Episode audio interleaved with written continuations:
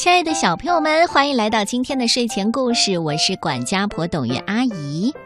故事时间马上开始。我今天带来的第一个故事，怎么才能不吃掉我的朋友？这是由普普兰绘本馆出版的故事，马上开始。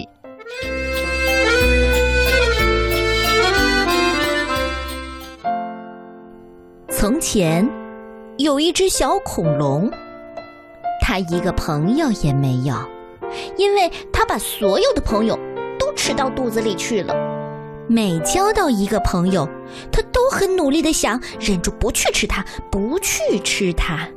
但是每次的过程都一样，当小恐龙遇到一个友善的人，就坐下来和他聊天儿。过了一会儿，他觉得肚子有点饿，好像有人在胃里挠痒痒。于是他悄悄地左看看，右看看，想找几只蚂蚁来解馋。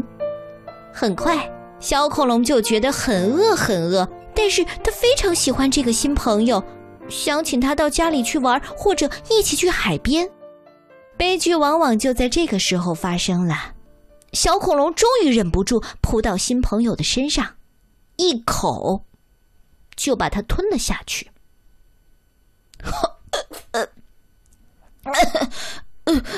对不起，对不起，对不起！小恐龙赶紧说，可是已经太晚了。这一天早上，小恐龙又吃掉了一个新朋友。这会儿啊，他孤零零的一个人坐在大森林里，他想。也许自己不会再有朋友了。想着想着，他就伤心的哭了。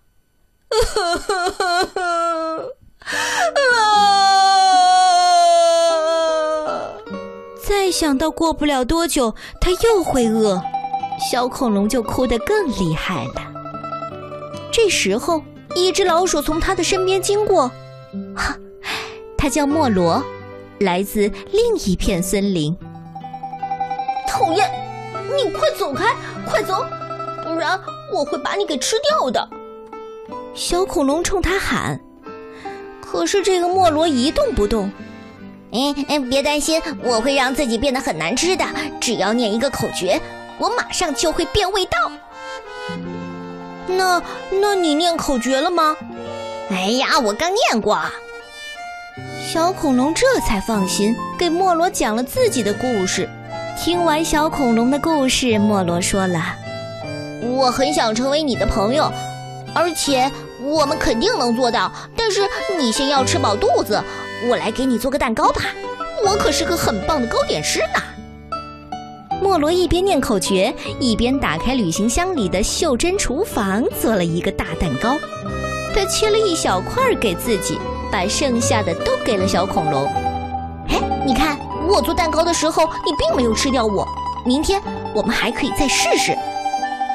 我敢说，哎，再过三天，我们就可以做永远永远的好朋友了。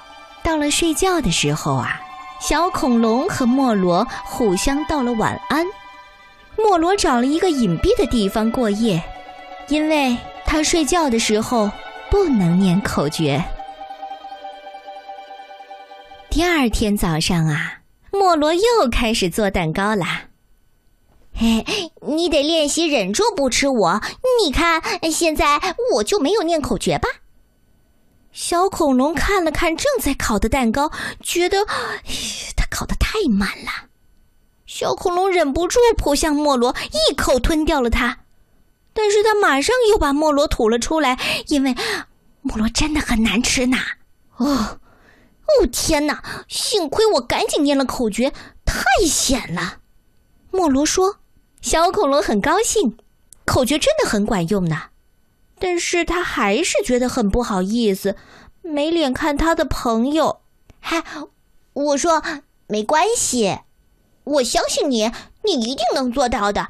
再过两天，我们就可以做永远的好朋友了。”到了晚上，小恐龙问莫罗。哎，你为什么不一直念口诀呢？那样你就肯定不会被吃掉了呀。唉，因为没有危险的时候，我还是喜欢自己的味道好一点嘛。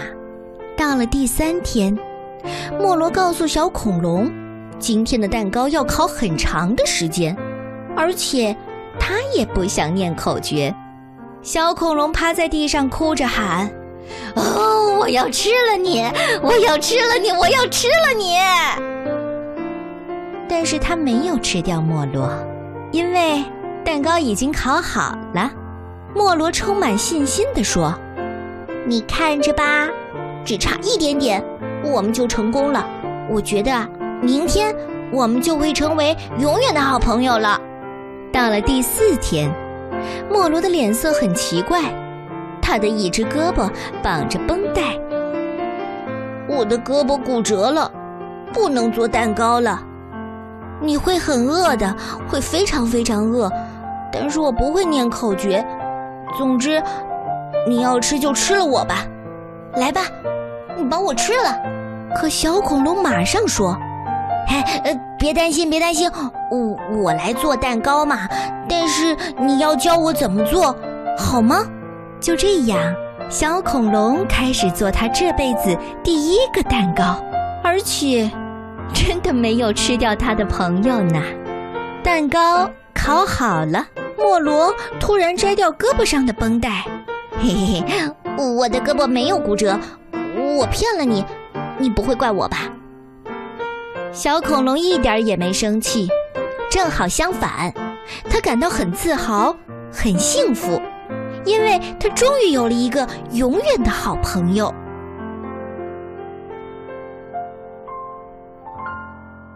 小朋友们，这下你知道怎么才能不吃掉我的朋友了吗？嗯，为你的朋友做一些事情，然后。只有付出了，你才会真心的对待这个朋友，好吧？这就是我今天带来的故事。我在讲故事的时候，你是不是在脑海里想到了你最要好的朋友？告诉我，他是谁？